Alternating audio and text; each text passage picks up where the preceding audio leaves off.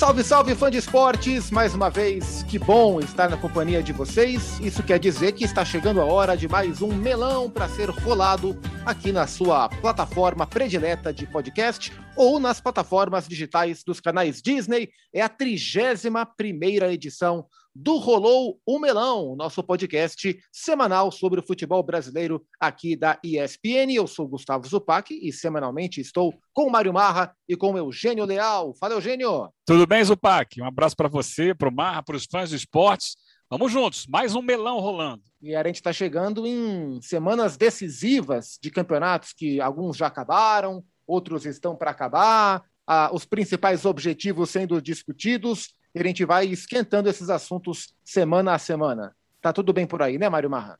Tá tudo tranquilo, Gustavo Zupac. Prazer estar com você e também com o Eugênio Leal e com os queridos e as queridas melonistas. Falando em uma querida melonista, a gente vai chamar uma querida melonista, ela que recentemente narrou de maneira brilhante a Comebol Libertadores Feminina nos canais ESPN e também no Fox Sports and no Star Plus. Foi uma narração, inclusive, histórica, né? A, a, a, da final da Libertadores feminina, na vitória do Corinthians sobre é, o Independiente Santa Fé, com mensagens importantes contra uma série de preconceitos sempre presentes na nossa sociedade. Então a gente estende o tapete vermelho para que Luciana Mariano permita que o melão seja rolado. Então tudo pronto, pode rolar o melão. Boa, Lu, muito obrigado pela ilustre participação no nosso Rolou o Melão. Luciana Mariano, que pela primeira vez nos abrilhanta com a sua presença, certamente voltará como os outros locutores e as outras locutoras dos canais Disney. Senhores, é, terminou a Copa Libertadores, né? No último sábado, o Palmeiras venceu o Flamengo na prorrogação por 2 a 1 e pela terceira vez na história, segunda vez consecutiva, Palmeiras é campeão da América. E esse jogo ele trouxe muita coisa para discutir coisa do campo, coisa de fora do campo, coisa da, de história, enfim. E eu me lembro que na semana passada é, eu perguntei para vocês sobre se era possível a gente ter um bom jogo entre Palmeiras e Flamengo, porque a última memória de Libertadores foi Palmeiras e Santos, que foi um jogo bem ruim, que o Palmeiras venceu na prorrogação. Eugênio, foi um bom jogo, o jogo de Montevideo, apesar é, independentemente do resultado, mas o jogo em si foi bom e atendeu o que você esperava quanto à qualidade do espetáculo? Olha, atendeu e eu me lembro de ter respondido a você que uma coisa seria garantida, a emoção, não é? Porque tem o jogo para quem observa a arte do futebol, tem o jogo para quem vai se emocionar.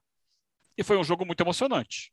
É um jogo que vai para a prorrogação, um jogo que tem um gol logo cedo, né? Com, com o outro time buscando esse empate, quase virando tendo oportunidade de ganhar o jogo também, o jogo definido numa falha no início da prorrogação, que faz com que a prorrogação seja toda ela, né, quase que um ataque contra a defesa ali, sempre com aquele, aquela bola rondando a área e tal, apesar de toda a desorientação do Flamengo naquele aspecto.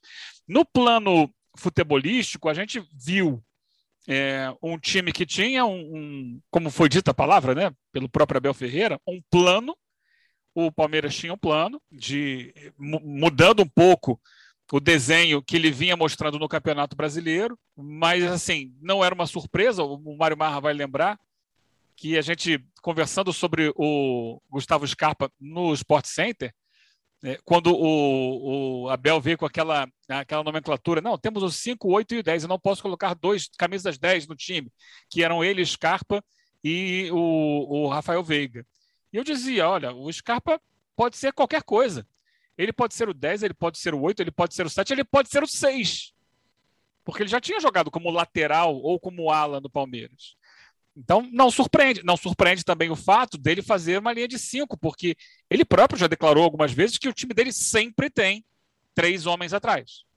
Né? Declarações públicas aí do Abel no, no aspecto tático. Então, sabia-se que ia ter alguém que ia ficar. Não tendo o Felipe Melo, que muitas vezes faz esse terceiro homem, ele opta por trazer o Scarpa um pouco mais atrás e explorar aquilo que a gente dizia, né?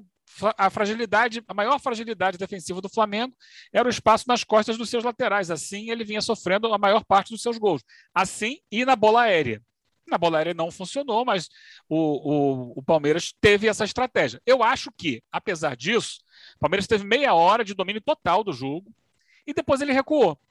Não sei se é um aspecto físico, não sei se é um aspecto, é, aspecto psicológico, é também é, o, vamos colocar assim, respeito ao adversário, né, ao porte do adversário, mas já no final do primeiro tempo o Palmeiras foi rareando a sua presença no ataque e no segundo tempo mais ainda, né?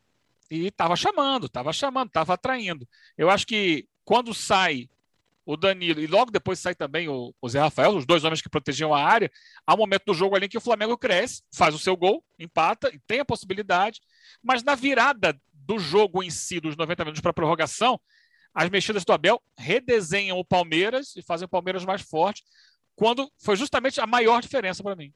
Quando o Renato não tinha projeto nenhum. Ele não tinha nenhuma carta na manga, nenhuma, nenhum plano B, plano C. O que eu vou fazer agora na prorrogação? Não sei. E aí ele foi entulhando o time, jogando um monte de gente dentro da área e vambora e cada um se vira, dando um bico, com nenhuma coordenação em campo.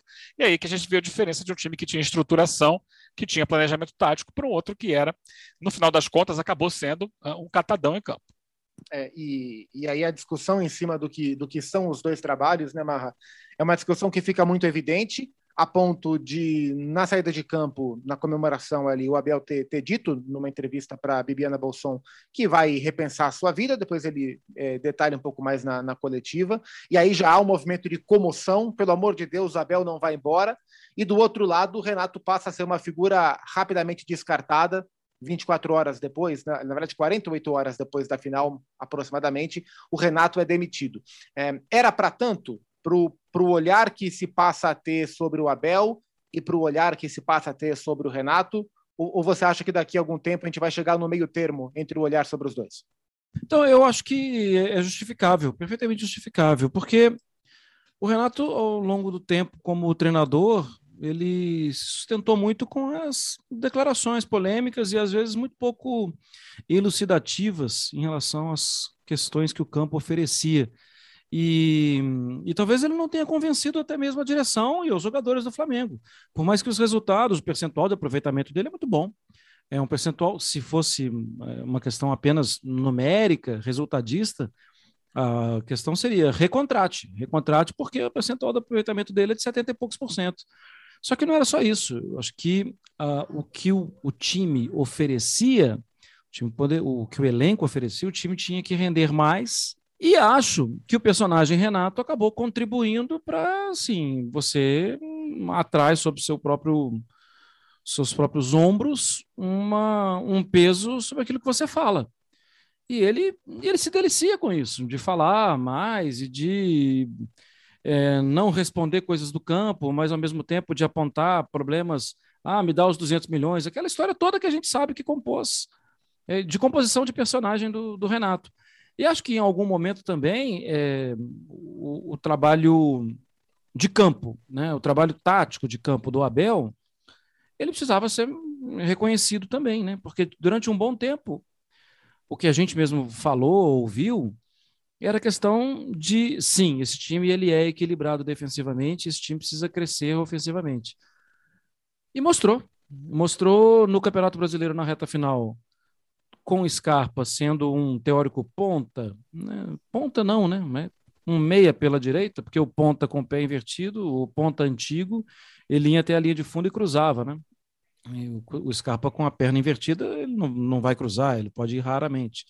Então, como um meia, e do lado do Rafael, Dudu, e lá na frente, no comando do ataque, estava o Rony. Esse time no Campeonato Brasileiro criou, abriu espaço, finalizou, descobriu espaços para chegar aos gols, ao gol uh, dos adversários. E esse time, no principal evento esportivo da te temporada, do, do ano não, da temporada, já teve um outro nesse ano, é, também foi muito bem, também descobriu espaços também.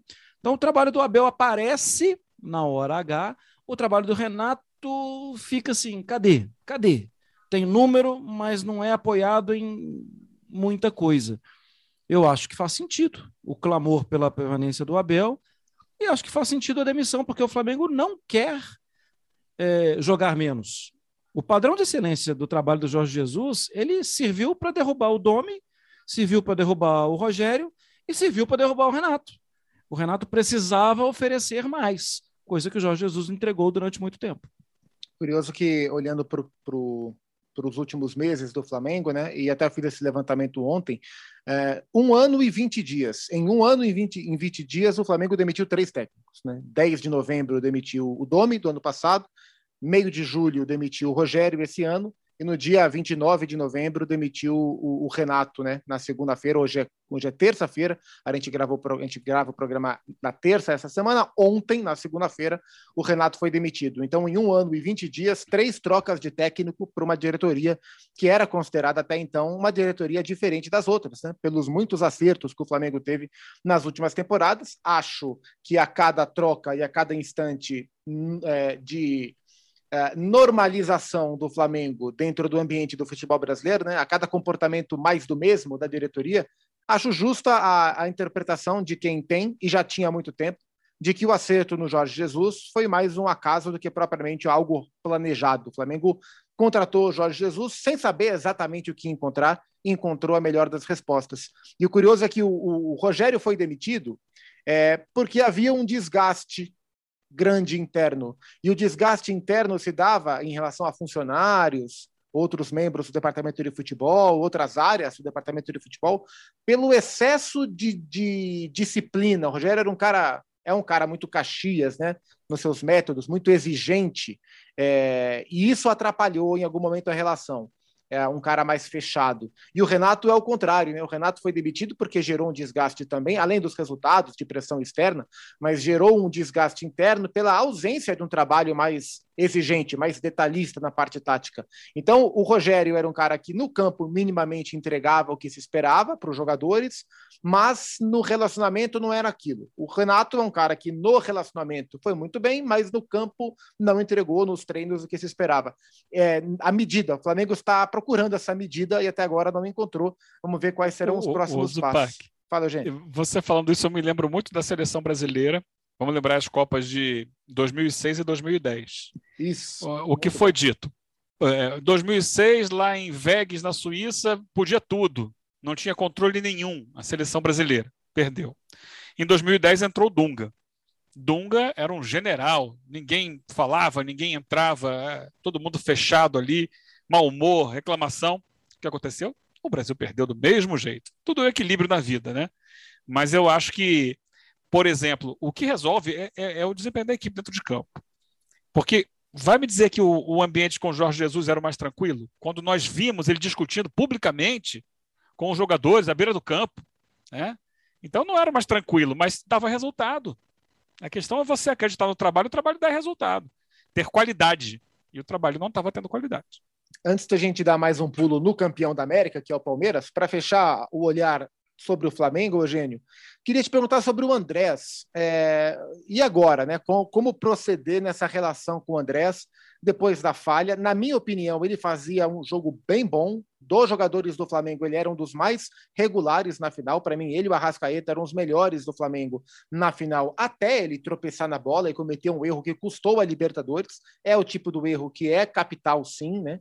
É, mas a partir daí existem dois caminhos, né? Ou entende-se que todo mundo é capaz de cometer esse tipo de erro e, e toca-se a vida, como dá, tentando futuramente minimizar o prejuízo na relação com o torcedor, principalmente, ou se coloca o Andrés Pereira numa cruz e, e decide-se que esse cara não merece uma segunda chance, não merece um perdão. É, como proceder? Que, que futuro você imagina que o Andréas possa ter dentro do Flamengo. Lembrando que ele está emprestado né, até o meio da próxima temporada no futebol brasileiro, né, até a, o fim da próxima temporada na Inglaterra, no Manchester United. É, é, eu acho que a segunda opção já, já aconteceu, né? já houve um crucificado, que foi o Renato. É, e quanto ao Andrés, eu não vejo outra opção que não seja a primeira. Gente, é um jogo de futebol. E eu imagino, é, pelo termômetro que a gente acompanha, de conversar com pessoas, torcedores, de ver redes sociais, eu não vejo, é, a não ser um ou outro, eu não vejo esse, esse, essa raiva, esse ódio, essa, essa negação em relação ao Andréas, não. É o entendimento de que é um lance de futebol. Acontece. É, é bem diferente daquele jogador que claramente não está correndo em campo. Aquele que não quer nada. Ah, esse aqui tá, tá ali enganando, tá ali fingindo que tá no campo e não joga. Esse a torcida identifica. Não é o caso do Andréas. Não, tá longe disso. Como você disse, ele jogou bem. É, ele era um atleta regular em campo ali. Eu acho que o Flamengo carecia muito de energia e ele trazia um pouco dessa energia necessária ali ao time, porque havia muitos jogadores que não estavam no melhor da sua forma física. E acontece, ele errou.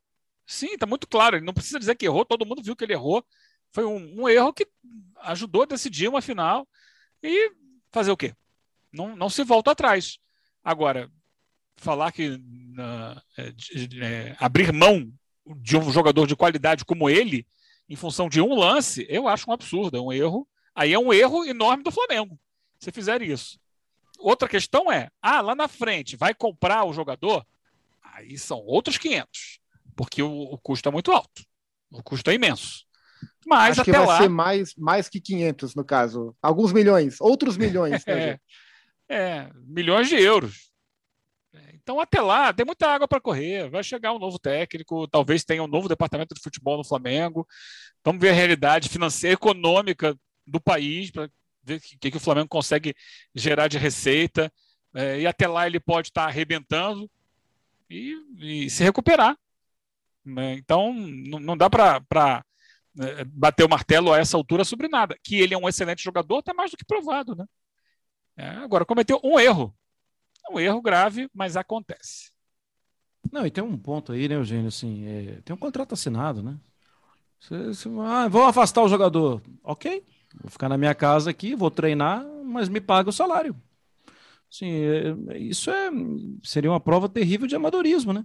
Ah, mas o Manchester vai aceitar de volta. Cara, assim, não sei. Pode ser que não, pode ser que sim.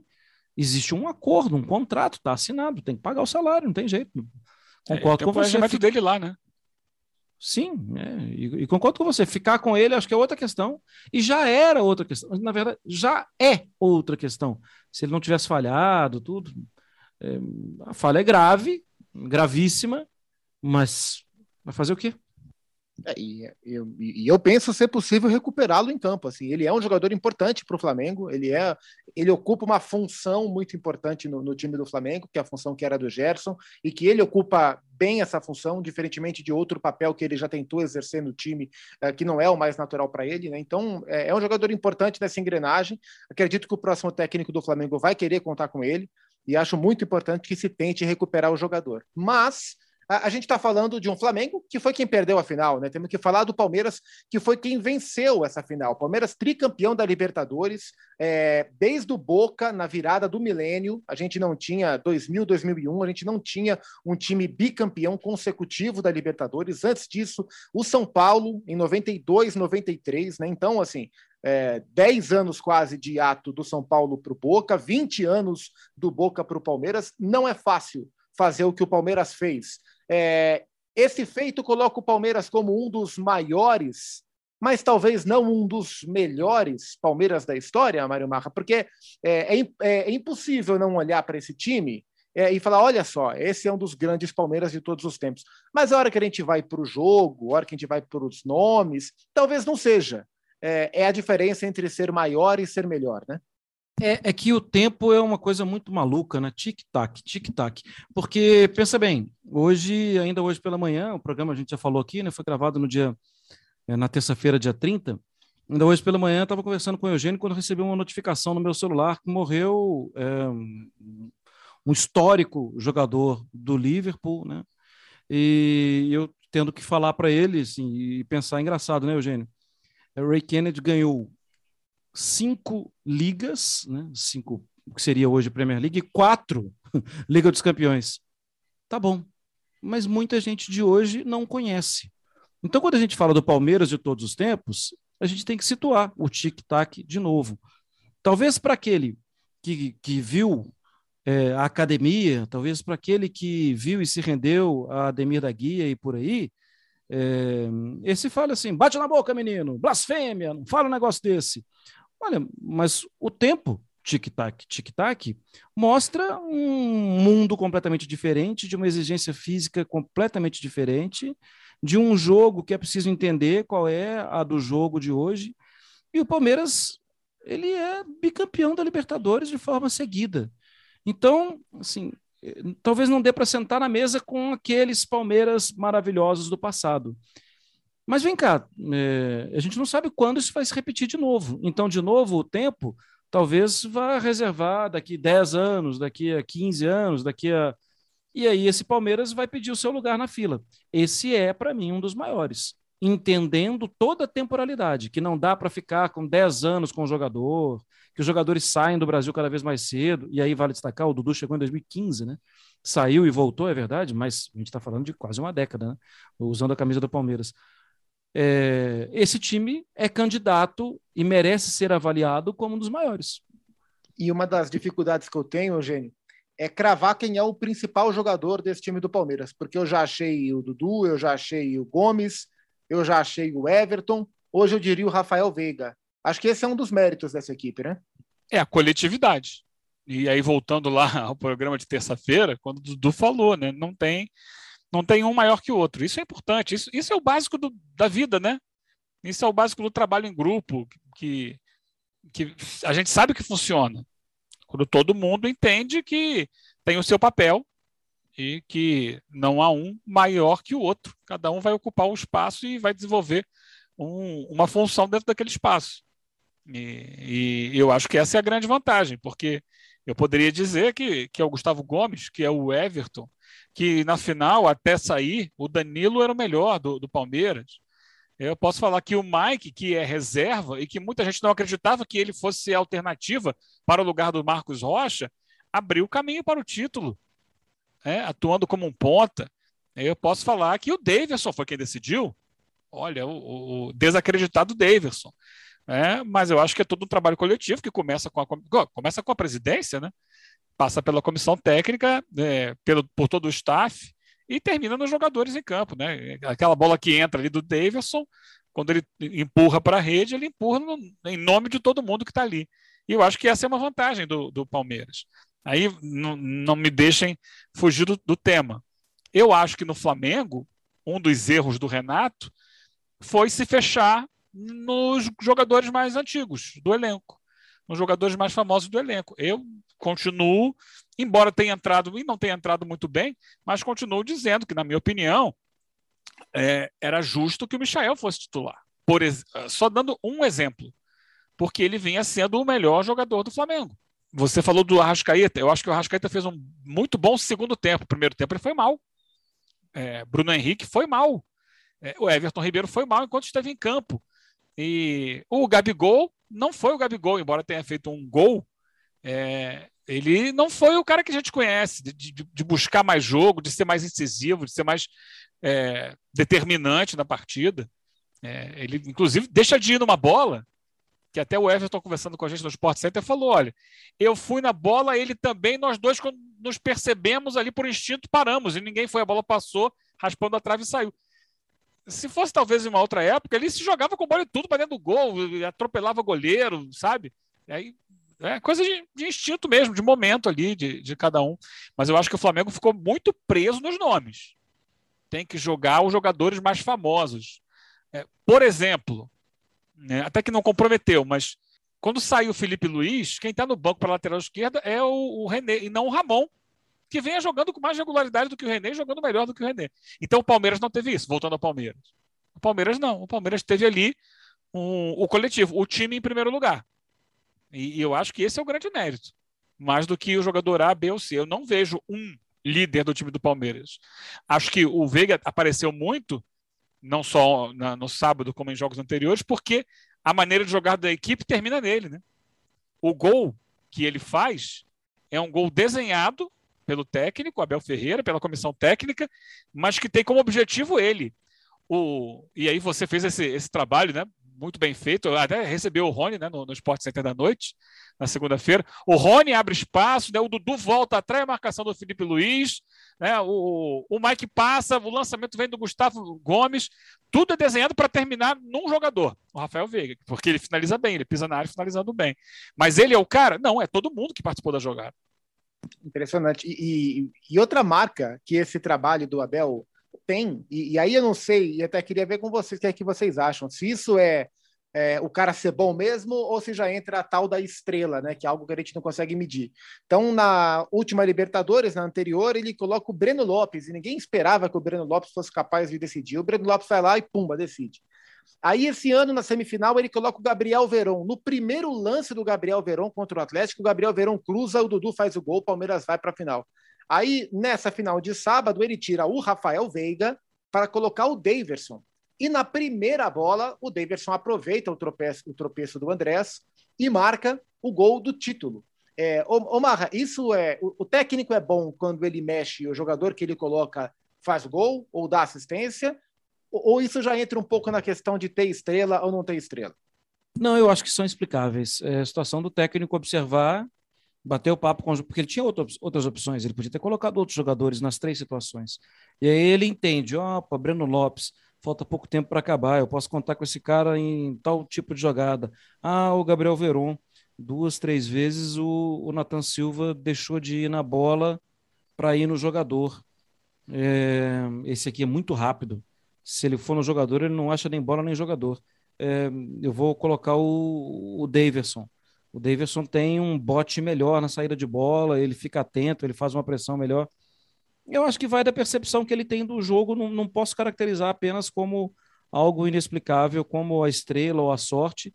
Acho que essas coisas podem existir, podem andar lado a lado, mas andar lado a lado de quem? De uma boa observação, de entender as características daqueles seus jogadores e de momento da partida.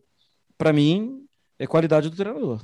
E aí é bom a gente lembrar, né? Ele tinha o Luiz Adriano no banco. E ele optou por colocar o Daverson, né? E, e, claro que tem a fase envolvida, mas esse é o conhecimento do técnico e o que ele espera uh, de cada jogador, né? Ele tinha o Felipe Melo no banco, uhum. mesmo sem, as, sem a, as condições ideais, mas ele opta pelo Patrick de Paula, depois ele opta pelo Danilo Barbosa e só no fim ele bota o Felipe Melo. Fala, gente.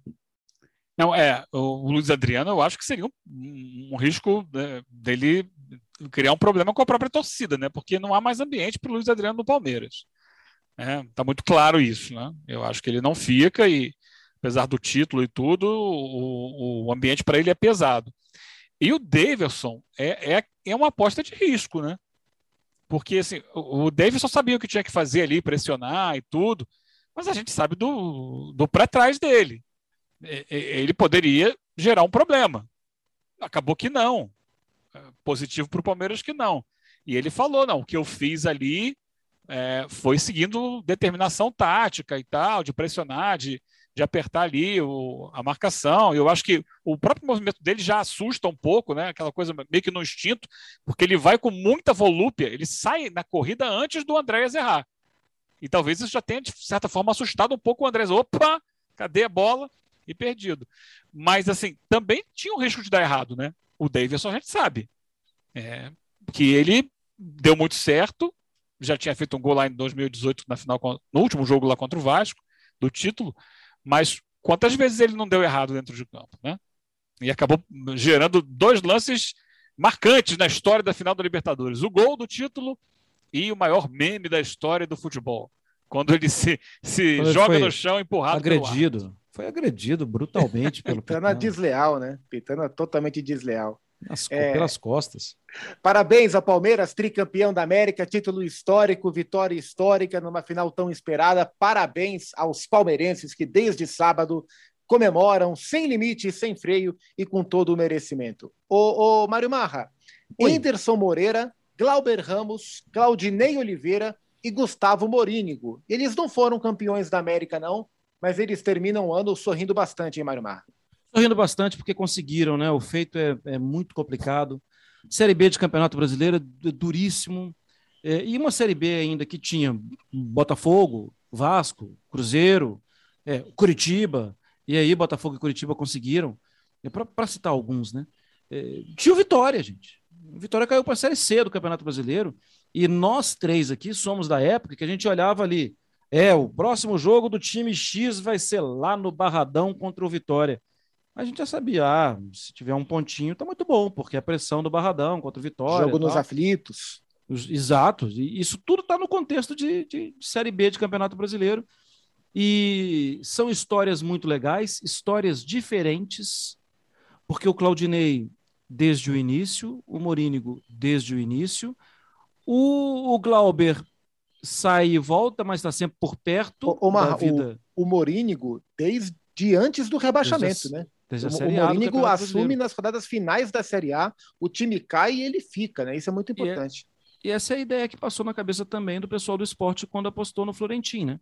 Entendendo que é preciso manter um trabalho e ver o que, que dá num ano. Não deu? Ok, a gente já está mais ou menos esperando isso mesmo.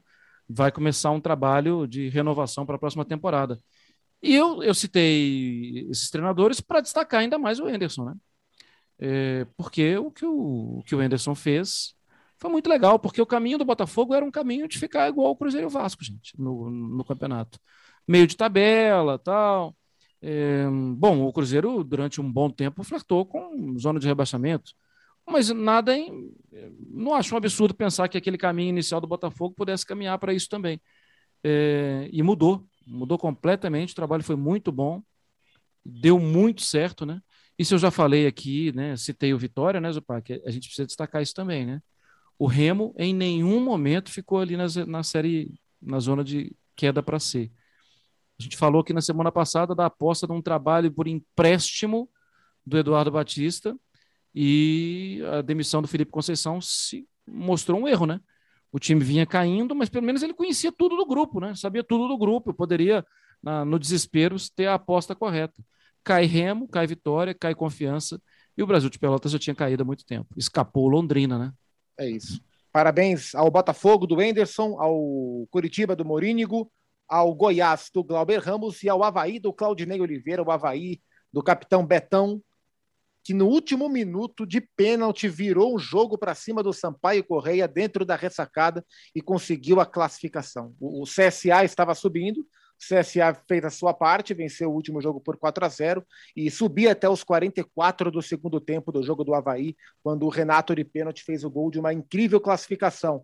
Eugênio. É, o, o gol de pênalti foi o primeiro. Ah, foi o do primeiro. empate. É, do É, gol do o Valdívia. segundo foi de É cabeça, é. Isso, gol do Isso. Renato. E dos quatro que caíram para a Série A, é, só o Vasco não subiu. Então são equipes acostumadas à Série A que voltam. Um detalhe importante: o Atlético Goianiense está praticamente garantido na primeira divisão, com a vitória que teve na segunda-feira sobre o Bahia.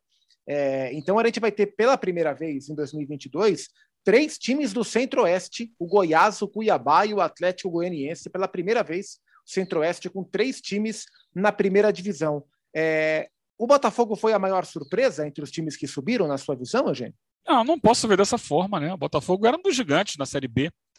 né? Apesar de todos os enormes problemas financeiros, né? Vasco, Cruzeiro e Botafogo eram as grandes estrelas da competição. É claro que isso, no final das contas, nem sempre é o que decide, né? Mas o Botafogo é mais uma vez que ele passa na Série B e ele volta. Aliás, da última vez ele foi campeão também. Acho que até com o René, René Simões fez a maior parte do trabalho e o próprio Jair Ventura também, né? tá- já trabalhava no clube àquela altura. Mas é, penso que é, é uma. Assim, a gente poderia olhar no início do campeonato, né? Antes da chegada do Anderson Moreira, o Botafogo estava claudicando, mas ele conseguiu ajustar. Colocou as peças em seu- seus devidos lugares e a gente vê que é, um elenco jovem, um elenco sem grande investimento do Botafogo, porque essa é a Série B, né? Você não vai ter nenhum time fazendo ali, montando um timaço. Não, não, tem a possibilidade de fazer grandes contratações. Talvez o elenco mais caro fosse o do Vasco, justamente. Se a gente pegar um por um, o Vasco tinha algumas contratações ali de nível de Série A, jogadores experientes, mais rodados, e, não funcionou.